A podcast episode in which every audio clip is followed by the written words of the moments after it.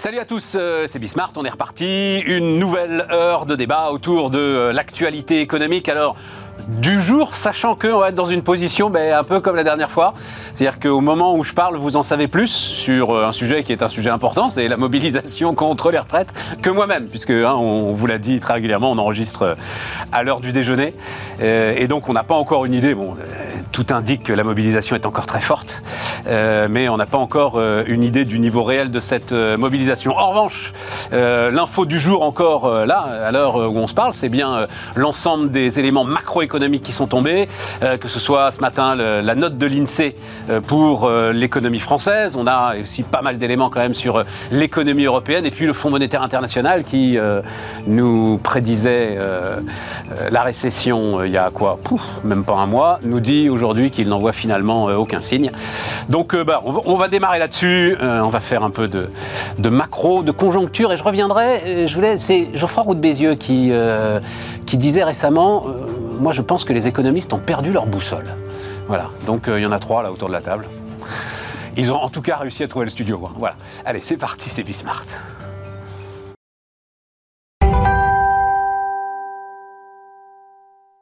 Donc, autour de la table, Flavien Nevy. Salut euh, Flavien. Bonjour. Ravi de te retrouver autour de cette table. Donc, euh, économiste et maire de, on dit Sébaza, Sébazat Sébaza. Sébaza.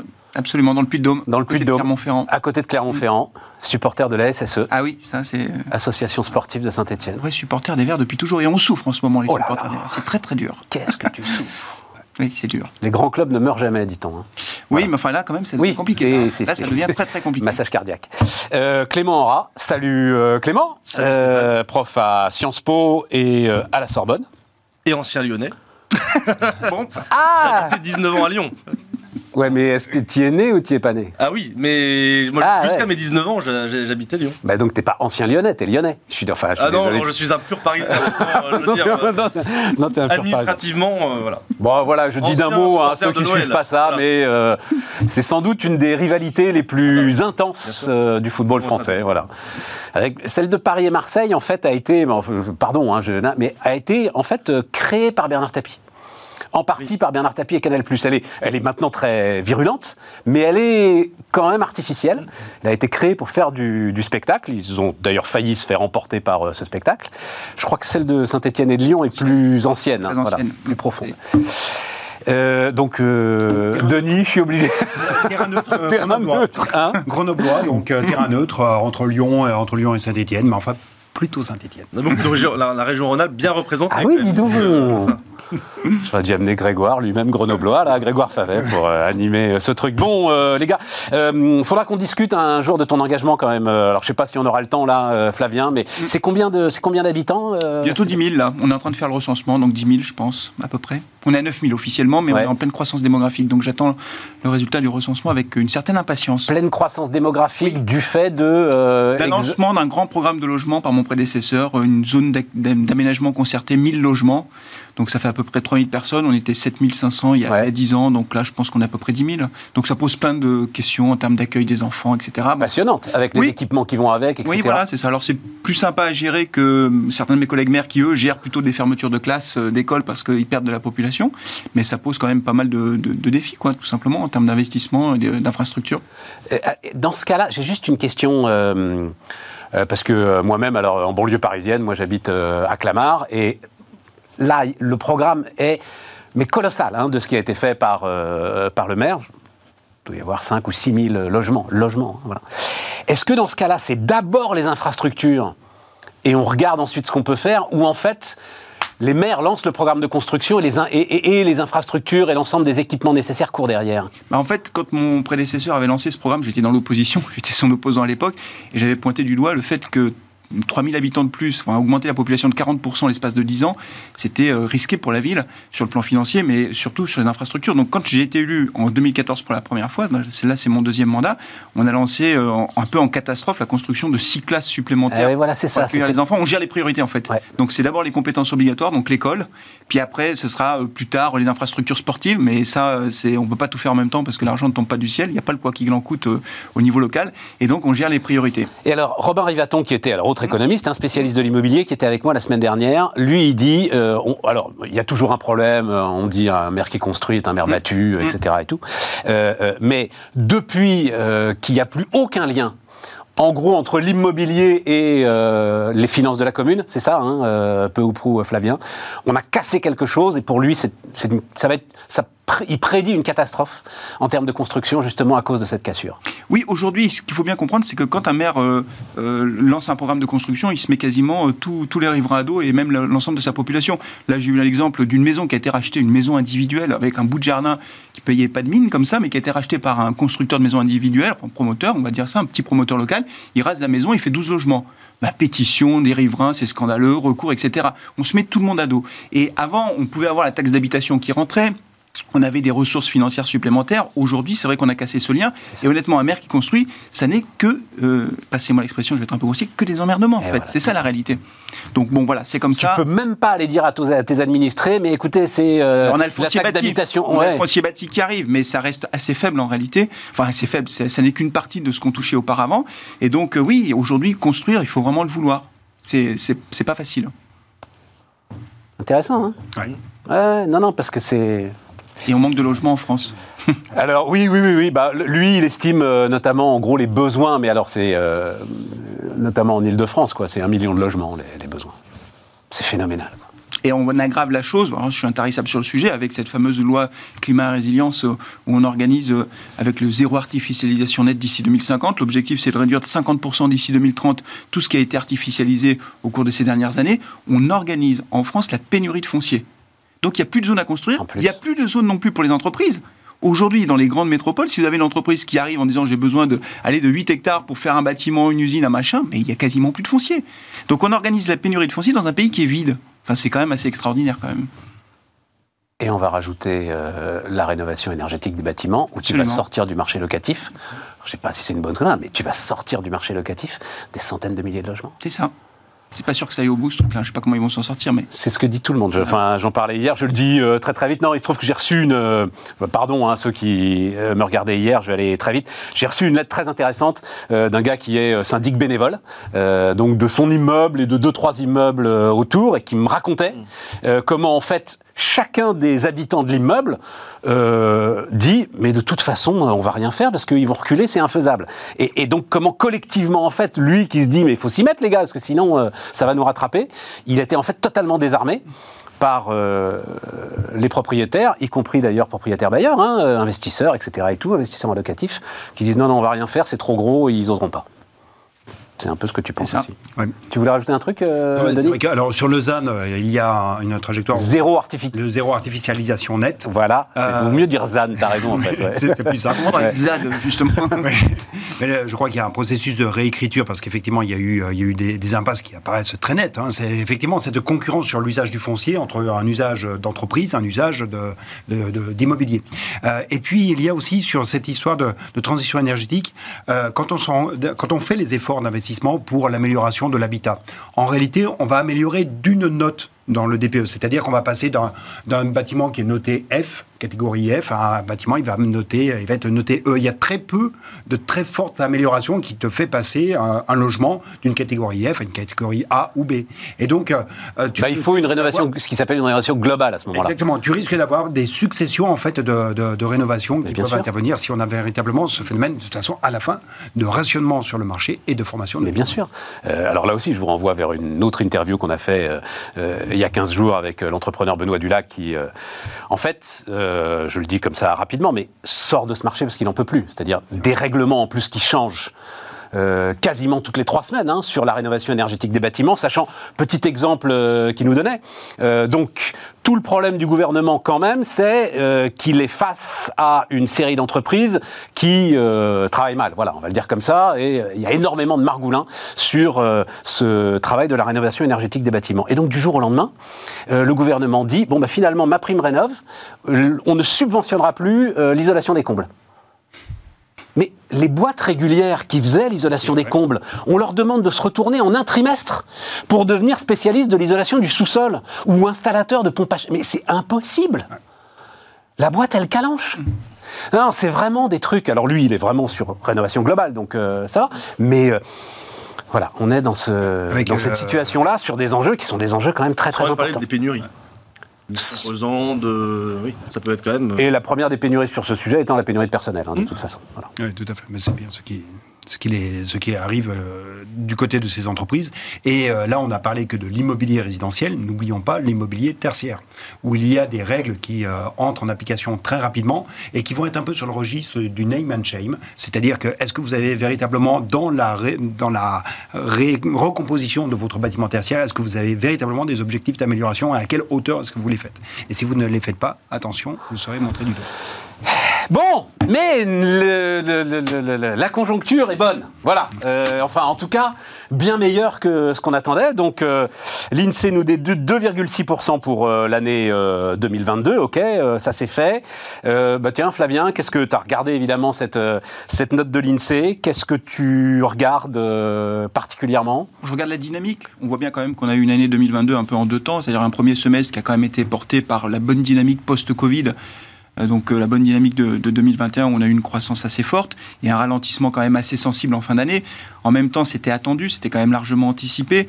Moi, ce que je regarde beaucoup, c'est euh, la consommation des ménages, savoir comment les ménages se comportent, parce que c'est encore plus de la moitié du PIB et que on est dans un contexte invraisemblable, enfin invraisemblable, incroyable d'inflation. Alors, on sait tous que l'inflation est très haute, etc. Mais en fait, quand on réfléchit deux secondes, on n'a pas connu ces niveaux d'inflation depuis 40 ans. Ça veut dire que les, moi, alors moi, il se trouve que j'ai 50 ans, donc ma génération, tous ceux qui ont 50 ans et moins n'ont jamais été confrontés en tant qu'adultes, en tant que consommateurs, à ces niveaux d'inflation, à ces étiquettes qui changent tout le temps.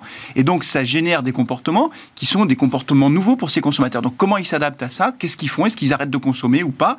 Et ce que l'on voit, c'est que globalement, on a des consommateurs européens, parce que c'est vrai un peu partout en Europe, qui ont encore envie de se faire plaisir, qui font des arbitrages, très clairement. On voit par exemple qu'il y a certains secteurs qui souffrent plus que d'autres. Et pour autant, Aujourd'hui, ce qui fait la résistance, au moins, ce qui explique au moins en partie la résistance de la conso, c'est que bah, il y a eu une accumulation d'épargne qui s'est faite euh, avec le Covid. Alors c'est pas homogène hein, sur toutes les catégories de revenus, mais globalement, on a des ménages qui ont tendance un peu à puiser dans leur épargne pour maintenir leur niveau de consommation malgré les tensions sur le pouvoir d'achat.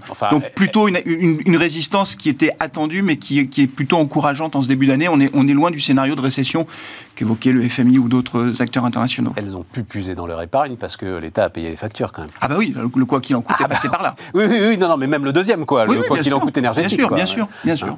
Denis euh, elle, est en recul quand même, hein, la conso. Hein. Sur le quatrième trimestre, elle est en recul de 0,9%, c'est ça hein. C'est pour ça que je dis qu'il y a eu deux temps, en fait, dans l'année. Ouais, voilà. Je n'aurais pas tout à fait le, même diagnostic. Je verrais plutôt le, le, facteur de résilience du côté des entreprises. En fait, quand on regarde la composition de la demande interne, il y a un poste qui est encore en progression, c'est l'investissement des sociétés non financières.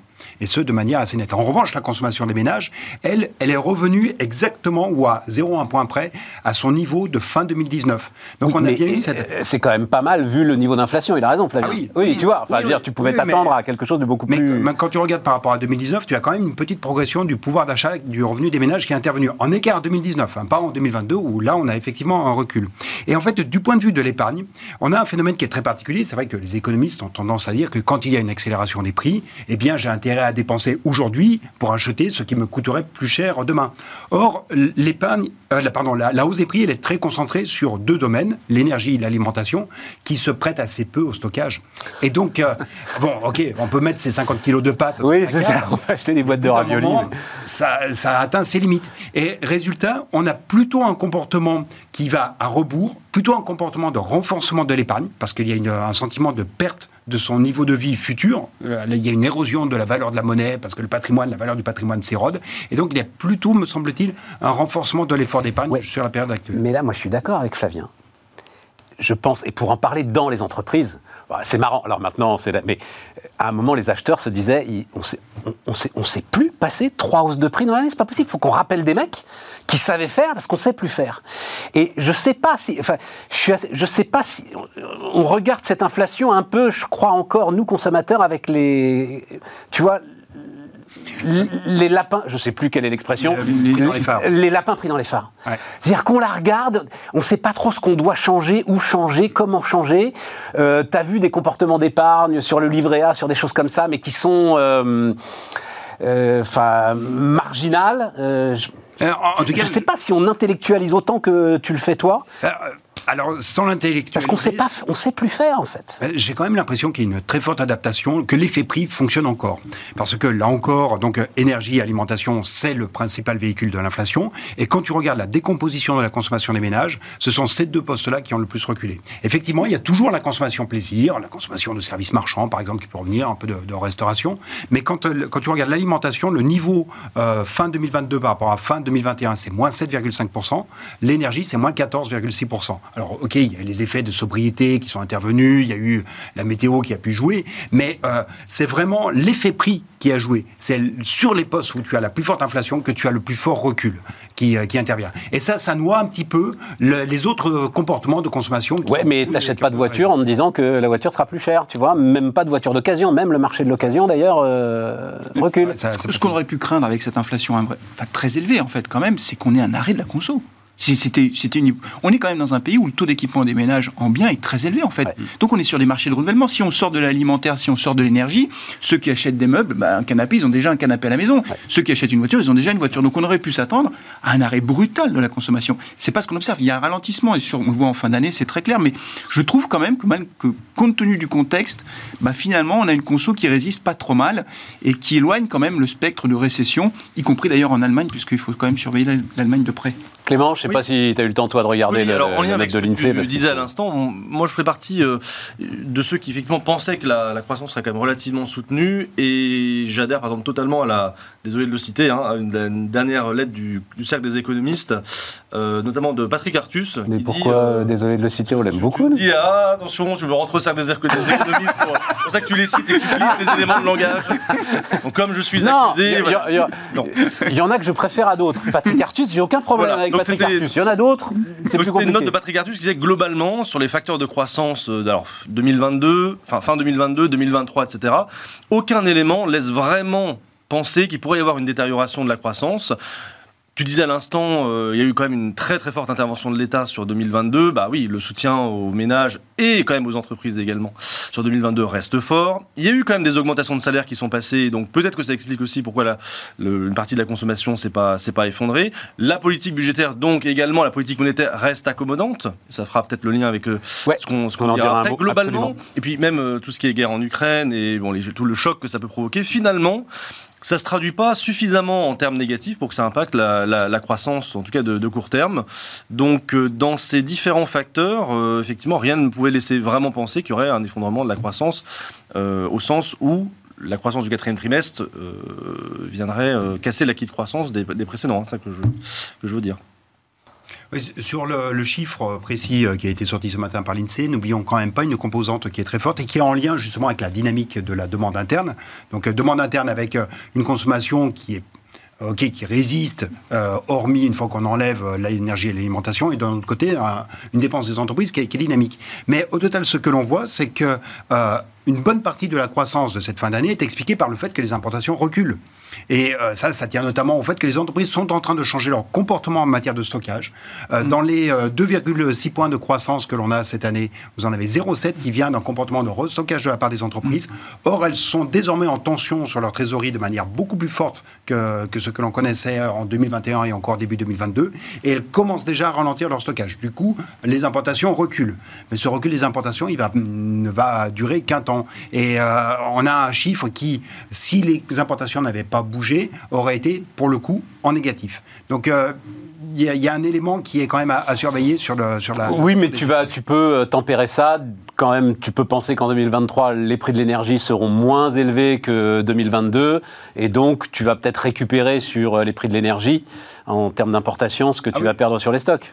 Oui, alors attention, parce que c'est un comportement en volume, oui, a priori, c'est pas d'ailleurs que les prix de l'énergie, hein, c'est euh, les prix de l'ensemble des matières premières qui ont connu un mm. reflux euh, quand même assez sensible. Modulo, là, depuis quelques Et le rééquilibrage euro-dollar aussi, qui n'est pas. Euh, exactement. Non, ça, ça fait du bien.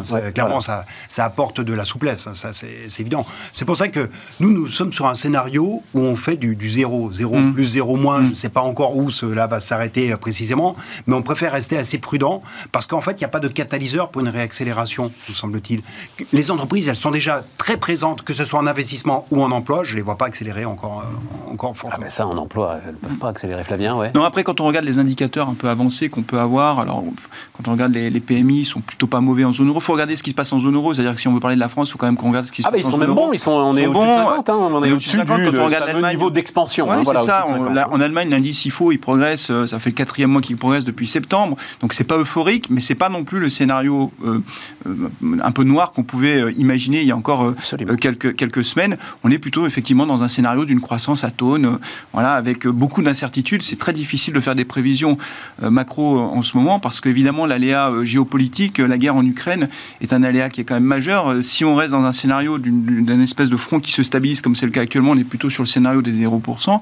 Après, si ça dégénère ou au contraire si ça s'améliore, voilà. Mais ça, pour le modéliser, honnêtement, à part modéliser le cerveau de Vladimir Poutine, je ne sais pas comment on peut faire sur le plan économique. Voilà, c'est compliqué.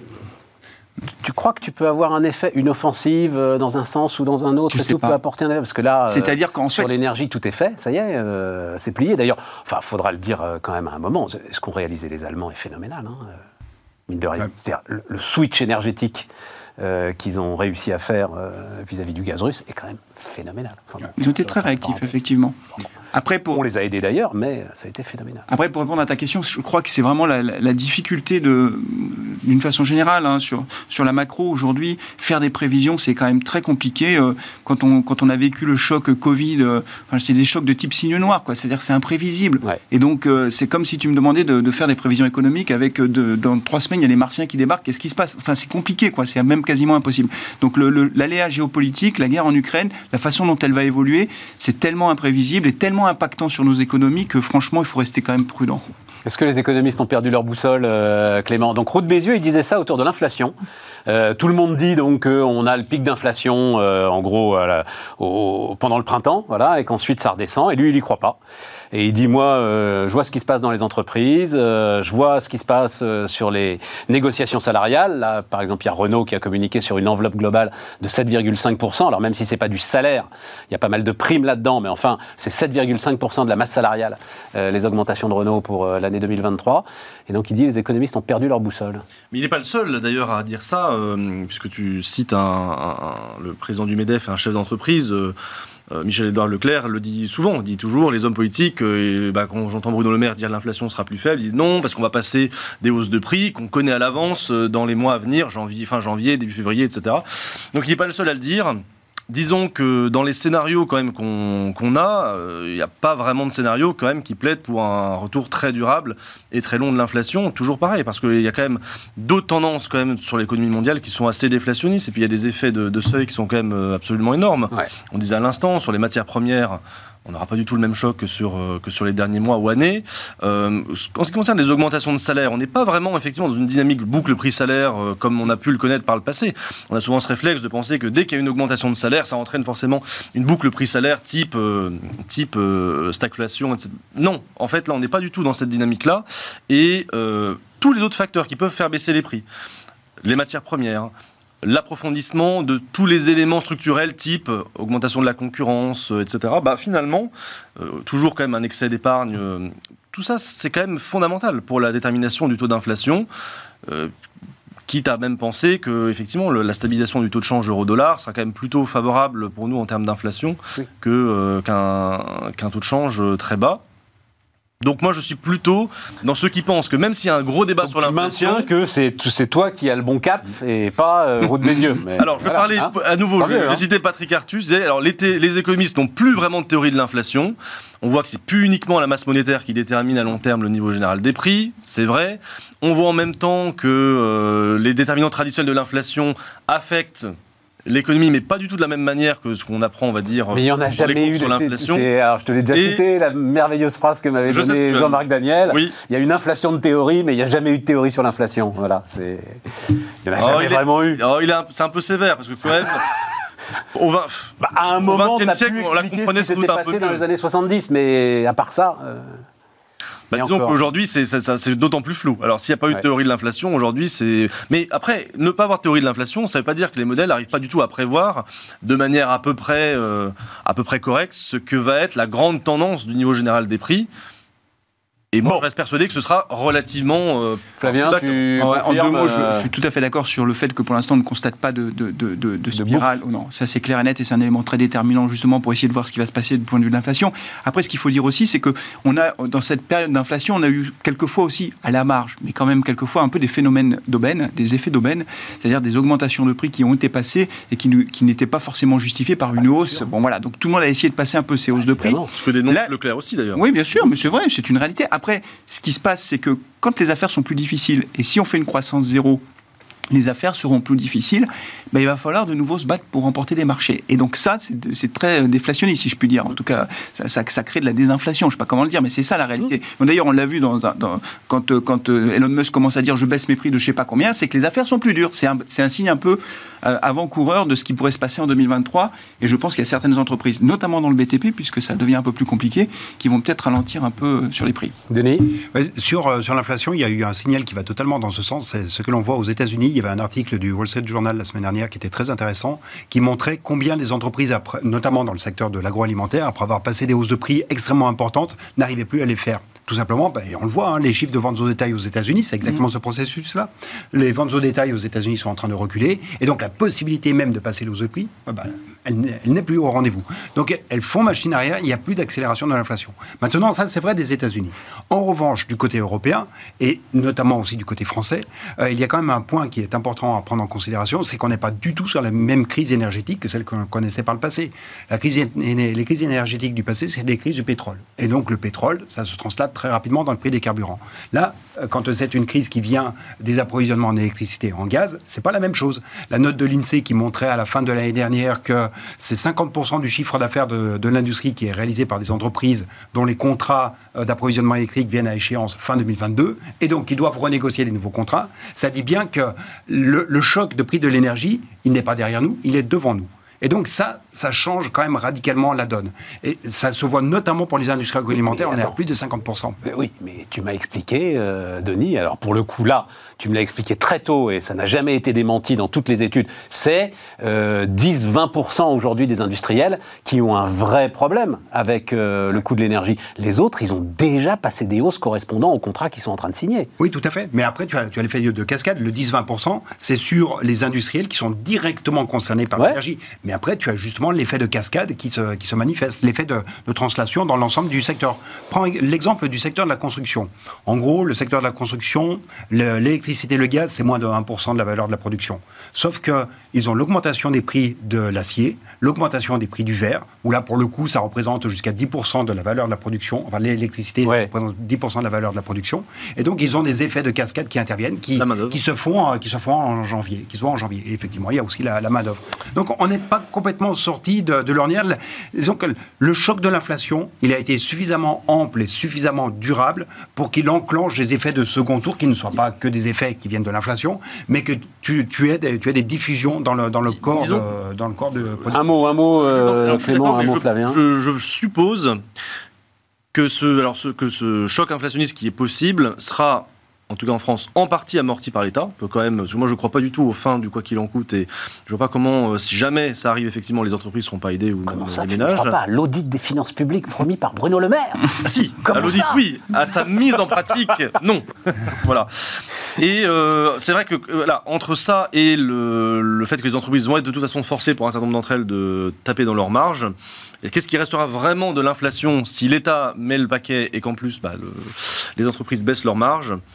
Franchement, franchement, sur la traduction dans les hausses de prix, sera peut-être plus, en tout cas, ce sera possible, mais est-ce qu'elle sera vraiment euh, aussi forte que, que ce qu'on peut dire, comme je vous ai entendu, une inflation à 6-7% en 2023 Ça me paraît euh, difficile. Flavien Voilà, dernier- peut-être un dernier mot, c'est qu'on va commencer à voir les effets euh, du, du- du resserrement monétaire, euh, de la politique de la Banque centrale qui, qui augmente ses taux. On sait très bien qu'il y a quand même un, un peu de temps entre le moment où on commence le cycle de hausse de taux et le moment où ça produit ses effets sur l'économie réelle. Là, je pense qu'on va y être euh, sur le premier semestre 2023. Donc ça va aussi calmer un peu tout ça.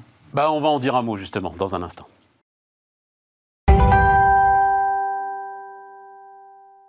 On repart. Alors, avant d'aller sur la compétitivité, restons comme ça, parce qu'effectivement, euh, je plaisantais avec Bruno Le Maire euh, tout à l'heure, mais enfin, il faudrait peut-être qu'il s'en occupe quand même, parce que les chiffres que nous apporte Rexecode sont.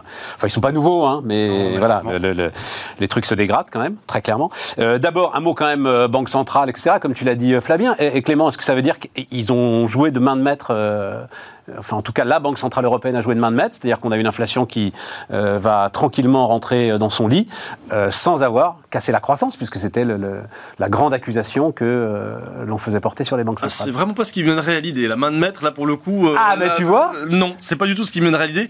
Ça renvoie à ce Mais qu'on avait déjà ça, pu et dire tout ensemble. fonctionne, euh, Parce que la main de maître, ça supposerait que le résultat corresponde à ce qui était vraiment anticipé et que surtout qu'ils y soient pour quelque chose. Moi, je reste enfin, vraiment intimement convaincu que le comportement de la Banque centrale, qui est d'ailleurs un peu suiveur hein, la BCE par rapport à, la Fed, finalement n'a pas grand-chose à voir avec un éventuel ralentissement de l'inflation euh, tel qu'on pourrait le prévoir, malgré les débats sur 2023. Euh, encore une fois, on a, dit et répété que l'inflation n'avait plus grand-chose à voir avec l'évolution de la politique monétaire à court terme. Euh, et, premièrement. Et deuxièmement, quand on y réfléchit bien, le taux d'intérêt réel, il reste négatif pour l'instant. Oui. Donc, est-ce que la politique monétaire est vraiment euh, aussi, euh, aussi euh, inversée que ce qu'on pourrait penser? Bah non. Si on a un taux d'intérêt qui augmente, mais un taux d'inflation à 6%, on est toujours à un taux qui est négatif. Donc, et, puis- encore une fois, il y a un engagement implicite des banques centrales à soutenir la dette publique, même si c'est jamais quelque chose de, de formel. Mais quand même, on sait très bien que les banques centrales, si jamais il devait y avoir à nouveau euh, un risque de crise sur la dette souveraine, elles seraient de toute façon là Bien pour sûr. euh, faire de la politique monétaire de relance. Donc, Bien sûr. je ne crois pas tellement à l'idée de politique monétaire restrictive, parce que la politique conventionnelle conduit encore à ce que les taux soient négatifs et que le non conventionnel n'est pas totalement terminé. hein. Le quantitative easing, c'est pas fini, pas du tout.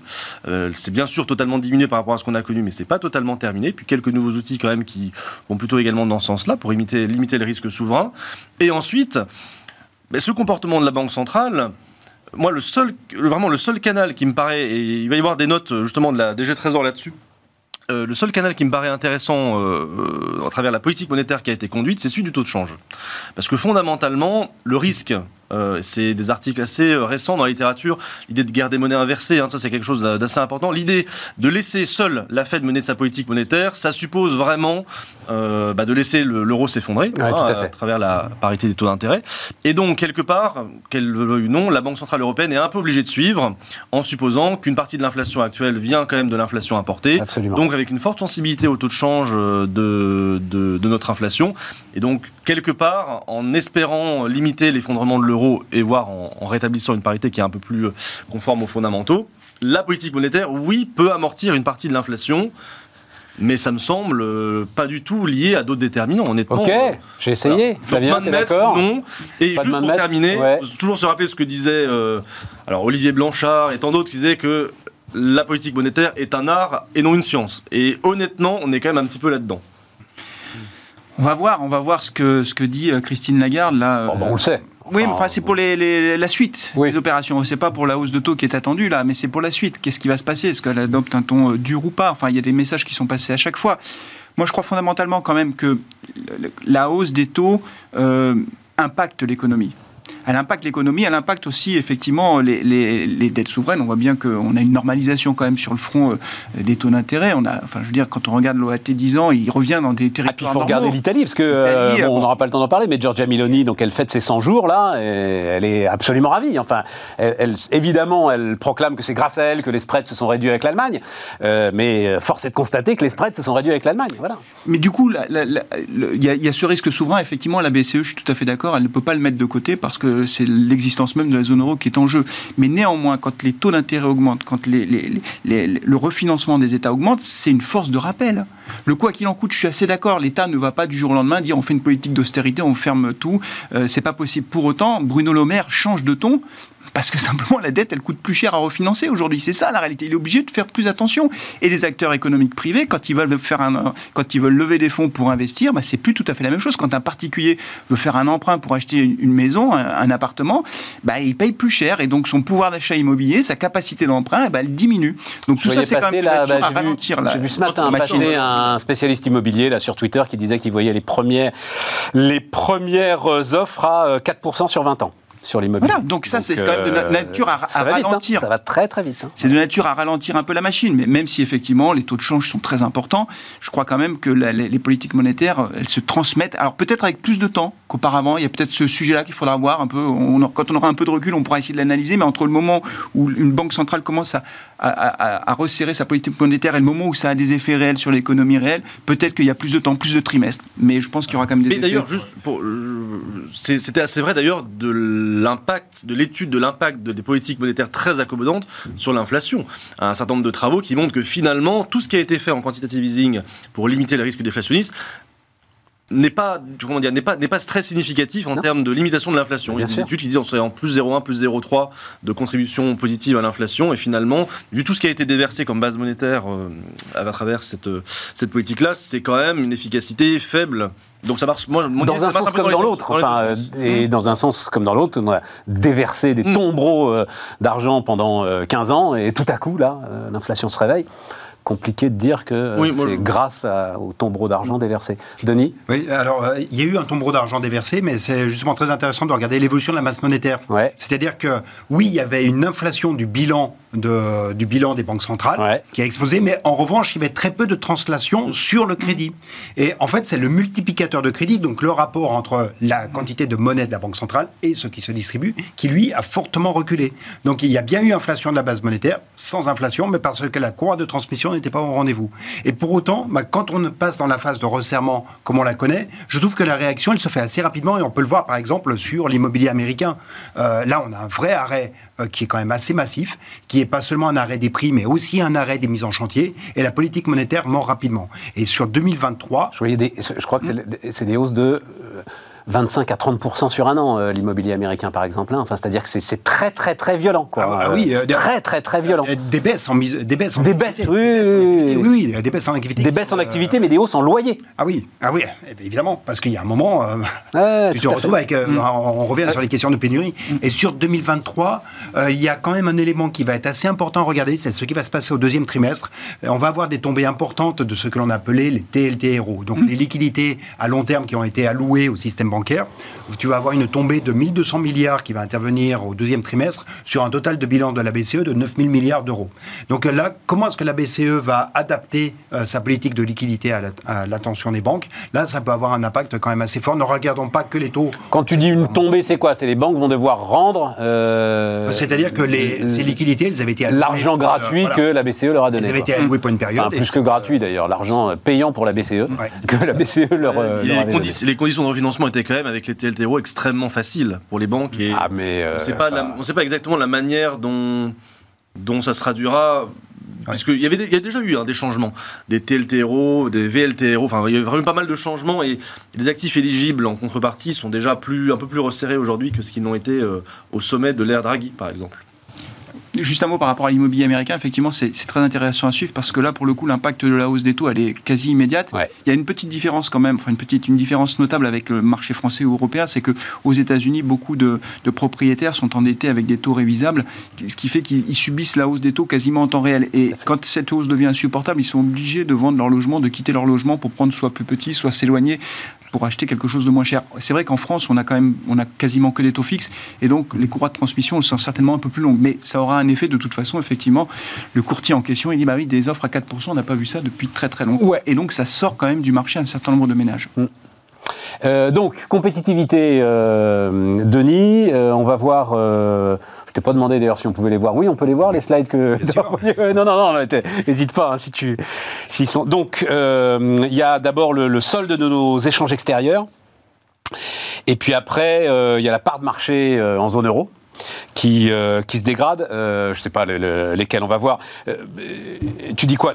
Parce que c'est quand même 10 ans de politique de l'offre là. Euh, donc là, le- enfin, la- la- Là, c'est le- les courbes se passent de commentaires, voilà. hein.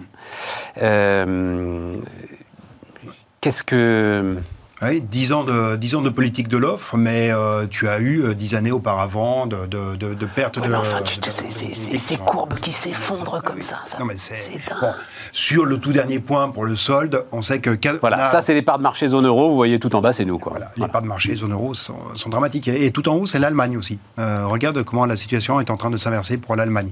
Euh, on, on voit qu'il y a une redistribution qui est aussi en train C'est de se faire à intéressant. l'intérieur de, à l'intérieur de la zone euro, plutôt en faveur de plus petits pays de la zone euro. C'est-à-dire qu'on avait l'habitude de se comparer avec l'Allemagne, c'est peut-être pas uniquement avec elle qu'il va falloir se, se comparer. Alors, est-ce qu'on doit faire le procès des, des 10 ans de politique de l'offre? Puisque, effectivement, ça a plutôt démarré, on va dire, en 2012, avec euh, le CICE. Ouais, Le exactement. CICE, dont il faut toujours se rappeler l'acronyme, il faut développer l'intégralité de l'acronyme. Crédit d'impôt pour la compétitivité et l'emploi. Ouais.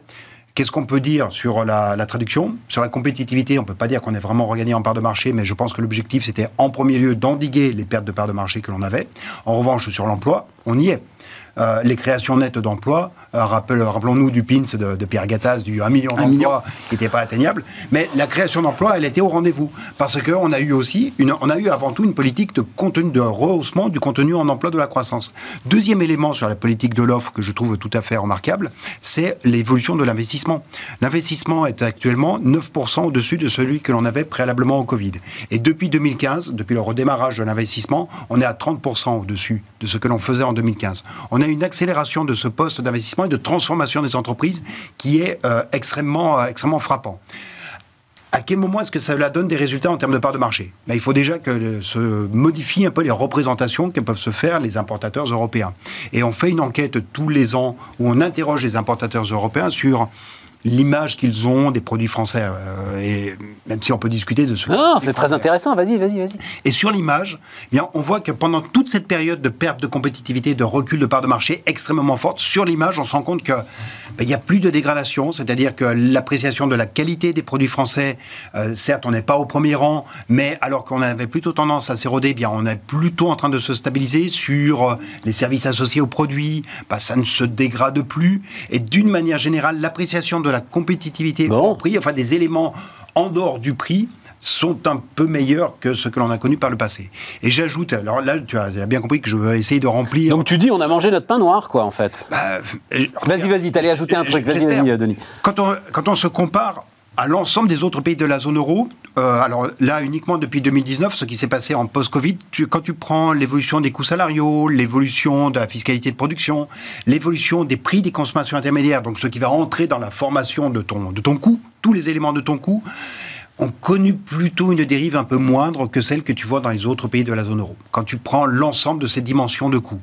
Donc, à quel moment est-ce que cela se traduit dans ta capacité à faire moins de prix et donc de regagner un peu de part de marché Ouais. Parce que là où le bas blesse, c'est toujours sur le niveau des prix. Ouais. Hein, tu connais l'aphorisme, pour rester toujours dans la citation du, du même personne, l'aphorisme de Patrick Artus, hein, qui consiste à dire euh, euh, les, les produits espagnols au prix allemand, Ouais. pour, pour désigner... euh, Pour désigner Pour désigner les produits français, ah bah, on est quand même un peu mieux en qualité que- qu'en Espagne. Et sur les évolutions de prix, on peut être un petit peu mieux parce que nos déterminants de coûts, depuis quelques temps, vont, euh, sont, moins, sont moins dégradés que cela n'est le cas pour l'Europe. Mais ça, on se compare à l'Europe. Est-ce que désormais, avec euh, l'IRA, avec euh, tout ce qui se passe du côté américain, avec tous les enjeux de, comment dire, de, réinstallation de, de, capacités de production, notamment aux États-Unis, est-ce que désormais, il ne va pas falloir aussi élargir la fenêtre de la compétitivité, regarder aussi notre position relativement Écoute, aux États-Unis Regardons déjà la zone euro. hein. non, c'est vrai que j'avais pas vu la courbe allemande, elle est, elle est spectaculaire. hein. Ah oui, depuis 2015, le Dieselgate, euh, notamment, enfin, on ne peut pas l'imputer uniquement au Dieselgate, hein, mais c'est, il y a une coïncidence en termes de, de timing. Alors, Dieselgate, c'est plutôt de 2017, ils ont point haut en 2017, 2015. mais Alors, Le si, scandale il est 2015. 2015. et alors, si jamais euh, ils ont des problèmes avec la Chine, dans les parts de marché mondiales, ils risquent quand même d'avoir également euh, Ouais. quelques soucis, les Allemands, Ouais, tout à fait. vue-là. Flavien, politique de l'offre, euh, alors, moi, ce qui, enfin, on parle beaucoup. il nous euh, rassure un peu, Denis, quand même. Bon. On parle beaucoup de, de- de la compétitivité prix, en quelque sorte. hein. Quelle, quelle est, le- quelle est notre capacité à, à- à produire des produits à haute valeur ajoutée, à les exporter un peu dans le monde Et ça, ça dépend de notre base de coûts, les impôts de production, etc. Moi, ce qui me frappe, c'est qu'on ne parle pas souvent de ce qui fait le reste de la compétitivité d'un pays. Et je crois que de ce point de vue-là, la France, sur ces 20 dernières années, s'est effondrée. C'est-à-dire que je vais prendre un exemple tout simple, c'est notre complexité administrative. Enfin, c'est. Alors là, je reprends un peu ma casquette d'élu local. Vas-y, vas-y, je t'en prie. on marche sur la tête. Je vais prendre un exemple. Euh, le groupe Le Duf, euh, qui est bien connu, euh, très puissant. Boulangerie industrielle. Voilà, 2 milliards de chiffre d'affaires à peu près, je crois, est très Ouais. présent aux États-Unis, a un projet d'usine en Bretagne, justement pour exporter euh, ses viennoiseries, etc., un peu partout dans le monde. Mm. Ils ont commencé leur projet en Aux 2010. États-Unis d'ailleurs, Ouais, euh, États-Unis. notamment. Et voilà, c'est typiquement, ça c'est Ouais. bien ça, on produit chez nous et on exporte. On va Mm. vendre des- Ils ont commencé leur projet de mémoire en 2017. Mm. Je ne sais pas si, à un moment donné, ils voulaient l'abandonner parce qu'il y avait trop de recours Ouais, elle est morte. Non, c'est fini. Ah, c'est abandonné. Ah oui, c'est abandonné. Ouais, voilà, ouais. donc aujourd'hui, un Il industriel va aller la faire aux États-Unis. un industriel qui veut, qui veut installer une usine en France, mais c'est impossible en fait. Et il prenait 20 hectares, hein. il ne demandait pas euh, 1000 hectares. 20 hectares pour faire une usine, 500 emplois. Euh, ZAD, euh, machin, Ouais, et, puis, recours, puis- etc. et puis il est chez lui, c'est un groupe breton euh, en Bretagne, entreprise enfin, c'est un truc familiale, de c'est fou. pas, quoi. c'est pas le CAC 40 ou je sais pas quoi, entreprise ouais. familiale. Ouais. Donc en fait, aujourd'hui, on a une lourdeur administrative qui fait que déposer un permis de construire, construire une usine, un site de production, c'est devenu mission impossible en France. Donc il ne faut pas être étonné que les courbes, bah, on n'arrive pas à les redresser malgré tous les efforts qui sont faits. C'est, à mon avis, une des raisons, pas la seule, mais en tout cas, c'est une raison majeure. hein. et c'est pas prêt de s'améliorer, ça. C'est- Tu sais, le DUF, parce que c'est- tu dis 2 milliards de chiffre d'affaires, mais c'est 4 milliards de produits, en fait. C'était un chef d'entreprise qui m'avait dit ça un jour, qui vendait des. C'était à l'époque du logiciel sur étagère, des, petits logiciels à 20 euros. Euh, Je lui rends hommage, puisqu'il nous a quittés, c'est Bruno Vandrib, et, et qui me disait Non, mais Stéphane, attends, il faut les vendre. Un par un, c'est-à-dire, tu, tu vois, il les comptait un par 4 milliards de produits, quand même, tu vois. Moi, ça me... Eh ouais, ça me fascine. Et donc, euh, euh, une expertise, notamment dans euh, la boulangerie surgelée. Et donc, l'idée, effectivement, le marché américain en demande énormément. Et l'idée, effectivement, c'était de faire, et c'était compétitif, de faire une usine en Bretagne et de foutre les trucs sur le bateau. Ça fonctionne.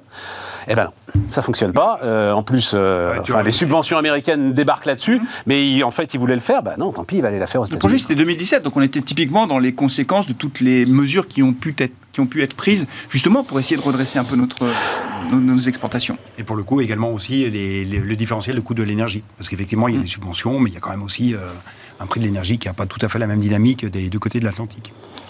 Cela dit, je ne sais pas si tu le connais, Louis Leduf. Tu l'as déjà Non, croisé, euh. Louis Leduf Ça fait partie, c'est ce truc qui me fascine avec euh, les entrepreneurs, avec les chefs d'entreprise, etc. C'est qu'il y a quand même quelque chose d'instinctif. Franchement, Louis Leduf, moi, une fois, je- parce que je ne le connaissais pas, j'ai fait venir, on a fait une interview. C'est absolument impossible. Il est capable de se barrer dans tous les sens, de tenir des propos, mais aux limites de la cohérence. Je t'assure, le gars est assez incroyable et assez intenable.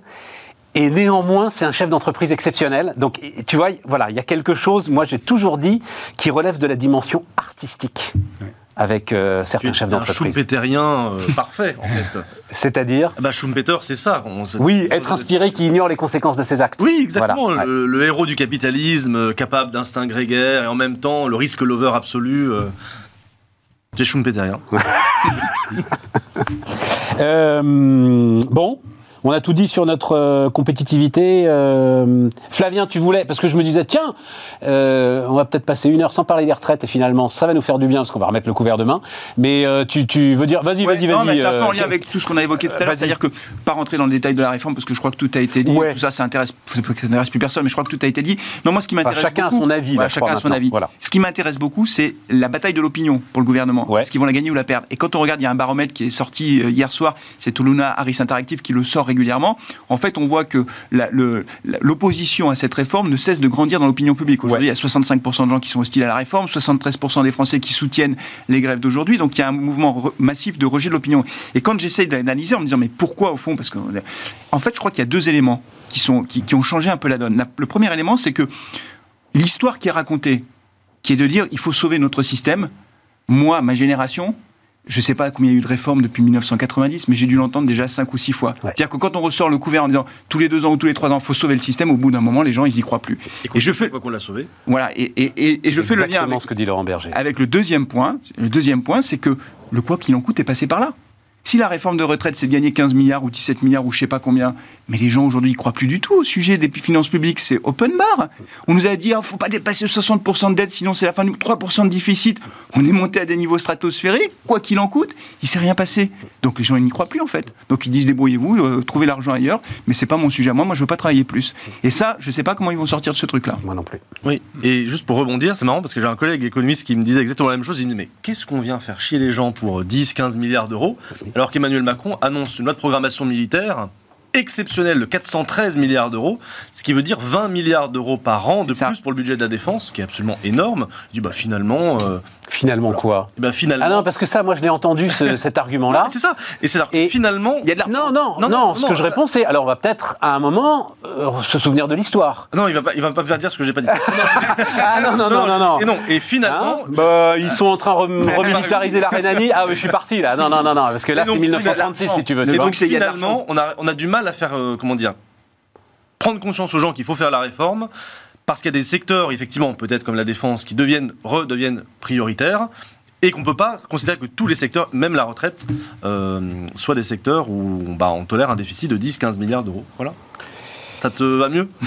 Non, non, mais C'est un sujet passionnant, mais mm, comment ils vont sortir de ça en fait. Je sais pas comment on va. Qu'il va falloir les financer Ouais. quand même, les 413 Non, milliards, mais- rien que pour ça. C'est un des postes parmi Bien d'autres, sûr, mais bien sûr, bien sûr. Mais, mais si tu veux voir aujourd'hui, euh, euh, euh, alors c'était évidemment les forces de gauche, parce que euh, la droite, même si elle le pense, elle est dans une posture régalienne où elle peut pas le dire.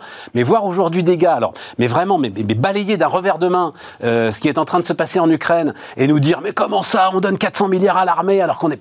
Mais bon Dieu, oui, il est temps de donner 400 milliards à l'armée. Enfin, je- je- Oui, tout à fait. Quand on a vu, d'ailleurs, dans, la, dans le dernier euh, projet de loi de finances, on avait une augmentation de, je crois, de, de 6% des dépenses de, de la défense, mais en fait, ça Oui. n'était jamais que l'augmentation de l'inflation. Et en fait, il y a eu jusqu'à présent aucune remontée en, en charge du, euh, de la dépense qui a été faite pour ça. Et Non. effectivement, euh, juste pour compléter ce que tu dis, il y a quand même dans les programmations de loi de finances depuis deux ans un investissement rarissime sur les ministères régaliens. Euh, alors, y compris sur des ministères qui n'ont pas un gros budget. Je pense au ministère de la Justice, par exemple. Le ministère de la Justice, c'est un tout petit budget, beaucoup plus faible que la Défense, beaucoup plus faible que l'Intérieur. Quand Éric Dupont-Moretti est nommé ministre de la Justice, le budget du ministère de la Justice était 6 milliards d'euros, 6,1 milliards d'euros par an. C'est faible sur l'ensemble des dépenses publiques. Et réélection d'Emmanuel Macron en 2022, donc deux ans et demi de Direct Dupont-Moretti, 8,3 milliards d'euros du budget du ministère de la Justice. Bah, sur un budget de 6 milliards, ça fait une hausse de 30%. bien sûr. Programmation, le budget devrait arriver à 10 milliards d'euros, disons, sur 2024. Donc c'est quand même totalement, enfin c'est quand même considérable. Je parle même pas de la loi de programmation du ministère de l'Intérieur qui a des hausses tout à fait considérables de budget aussi. Pareil pour la défense. Donc les budgets des ministères régaliens, ils ont quand même des hausses énormes et qu'on n'a pas connues depuis, depuis des années. Le plus spectaculaire, parce qu'effectivement c'est un énorme poste, c'est un budget du ministère de la Défense qui a passé de 49 à plus de 60 milliards d'euros euh, par an. Euh, non, non, parce que. je- il faut le financer. il, il- il- il- il m'est arrivé un truc qui est rare, c'est-à-dire que j'écoutais François Ruffin euh, ce matin à la radio sur euh, RTL et je me disais qu'il avait raison, si tu veux. Pour bien commencer la journée. Et c'est là où je me suis dit, on est mal embarqué. Ben non, mais c'est ce que tu disais, c'est-à-dire quand tu as 70% des gens qui te disent faut pas le faire, et que fondamentalement, enfin, encore ça aurait été sa réforme euh, systémique, la première, euh, euh, la réforme à points, euh, un changement, mais vraiment euh, euh, total du système, avec la possibilité là de, de, de- oui, de, vraiment changer l'univers des retraites et de garantir quelque chose d'un peu solide pour Clément et les générations qui suivront. Tu te dis ok, faut tenir. Mais là, Tout ça pour du paramétrique. on pour dit, du bon, paramétrique qui tient pas la route en plus, hein, quand tu le regardes, euh, c'est un équilibre fictif qu'ils nous promettent. Hein, euh. Et dans un contexte où, quand même, notamment les, les- les- personnes qui ont les revenus les plus faibles, les premiers déciles de revenus, euh, ont du mal, beaucoup de mal à boucler les fins de mois. C'est-à-dire qu'en plus, une réforme. Ben oui, mais tu pourrais au moins leur dire on va baisser les cotisations, ça Oui, va aller un oui, peu mieux, mais oui, tu leur dis même, non, pas, ça. Tu leur mais, dis même pas mais ça. du coup, celles et ceux qui, qui ont du mal à boucler leur fin de mois, il y a beaucoup de gens qui ont du mal à boucler leur fin de mois, en plus on leur dit tu vas travailler plus. Franchement, le contexte général ne se prête pas non plus à une réforme de ce type. C'est-à-dire que faire de la politique, c'est prendre des décisions, regarder les paramètres, regarder les conséquences, mais contextualiser aussi dans quel état est la société française. On a eu les gilets jaunes euh, il n'y a pas si longtemps que ça. On était au bord de la révolution quand même. Enfin, je veux dire, faut pas. On est un pays où, on- dans notre histoire, on a coupé des têtes. hein. Donc, faut, quand on a 70% de la population qui est contre une réforme, je pense qu'il faut, faut, faut faire un peu attention, quoi. Alors, je dis pas que. Sinon, quand, quand je dis ça, souvent on me dit, mais alors, c'est c'est jamais le moment. Ouais, on peut Bah, rien faire, c'est jamais le moment. eh oui. Eh oui, bah oui, c'est vrai. On est un pays compliqué. T'as dit, euh, t'as dit celles et ceux. Oui, Il n'y a que les hommes politiques Ah ouais, qui disent celles et ceux. Personne, C'est euh, c'est pour ça que j'amène autour de cette table. personne dit jamais celles et ceux. hein. C'est- non. Grillé. Même dans les vestiaires de foot, il dit celles et ceux. Bon, mais puisqu'on est là-dessus, euh, Denis, on, on va, on, va finir là-dessus. C'est intéressant euh, la façon dont tu amènes le débat, effectivement, Flavien, absolument. Le, le- le regard croisé en retraite et effectivement en défense, c'est très, c'est très intéressant. C'est-à-dire qu'on met sur le même plan des dépenses qui sont par nature, qui n'ont absolument rien à voir, même aussi par leur essence. On est d'un côté, même la justice, d'une certaine manière, c'est de la dépense d'investissement. En réalité, tu crées un cadre institutionnel qui fait que bah, ton activité économique fonctionne, que tes relations sociales sont normalisées, sont cadrées par, par l'exercice de la loi. Et donc, c'est de l'investissement dans la formation d'un cadre. C'est la même chose avec la défense. Là où les dépenses de retraite, faut quand même pas oublier qu'on est sur un système de répartition, alors que tout le monde a en tête qu'on est presque, on- tout le monde fonctionne comme s'il avait un système par capitalisation. J'ai tellement cotisé que j'ai accumulé des droits. J'ai droit. Bah, non, c'est pas ça. Il n'y a de système de, par répartition qui ne fonctionne qu'à hauteur de ce qu'il est en train de générer. Il n'y a de distribution qu'à hauteur de ce que l'on génère. Et ça n'est pas de la dépense d'investissement. On ne peut pas regarder de la même façon une politique de défense et une politique de retraite qui est en fait simplement. bah, j'ai une masse, je la redistribue dans une condition d'équilibre de cette, de cette masse entre ce qui est perçu et ce qui est distribué. C'est tout à fait juste. Simplement, dans le débat public, c'est inaudible, en fait. Ouais. C'est tout. C'est aussi Oui, simple mais- que ça. Donc, du coup, les gens disent c'est injuste. Ouais. C'est une réforme qui n'est pas juste. Et une fois que l'opinion publique est convaincue de ça, malgré tous les ministres qui défilent sur les plateaux pour expliquer, etc., il faut sauver le système et tout, euh, le, le débat est perdu, en fait. C'est pas juste. Voilà. Euh, Mais dans ce cas, pourquoi y a-t-il des, des systèmes qui sautent aux yeux comme étant radicalement injustes? C'est l'idée de, de, de- de la personne qui commence à bosser à 20 ans, qui a toute Oui. sa carrière complète et qui, doit, Mhm. qui va devoir attendre 60, euh, 64 ans, Ouais. donc et 44 années de cotisation, là où On en fait ça. on peut Ah oui, avoir 64 bien ans et sûr. 43 années. Mais c'est tout le problème, mais alors ça, on en a débattu autour de cette table, c'est tout le problème de la borne d'âge, du choix de la borne d'âge par rapport à l'accélération de la réforme Touraine. Le choix de la borne d'âge te fait gagner plus d'argent, euh, objectivement, hein, mais comme à Plutôt sur ceux aucun qui ont moment. des- qui ont d'ailleurs des revenus modestes. Hein Plutôt d'ailleurs sur ceux qui ont des revenus un peu plus Ouais. modestes. Oui. Mais à- comme à aucun moment le gouvernement n'a voulu utiliser euh, l'argument cotisation sociale supplémentaire pour l'ensemble du système et rester focalisé sur les retraites, bon bah tu peux pas, euh, tu peux pas avancer là-dessus.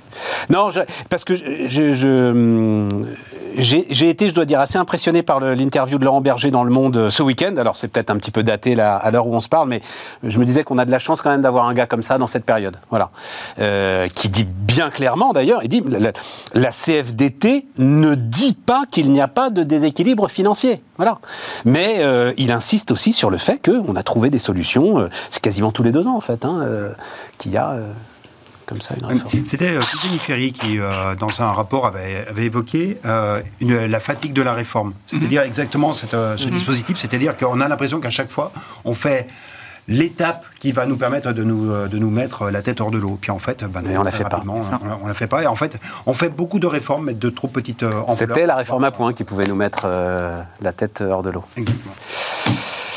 Bon, eh ben merci euh, les amis, merci beaucoup euh, donc d'avoir débattu pendant euh, une heure avec nous. On n'a pas eu le temps, je voulais parler d'automobile avec toi Flavien parce que c'est une des grandes spécialités, mais tu reviendras. Voilà. Et le marché automobile euh, ce sera pas retourné, donc euh, on reparlera de ça euh, dans le courant du mois de mars. Euh, merci à tous et puis euh, ben, on se retrouve euh, demain sur Bismart.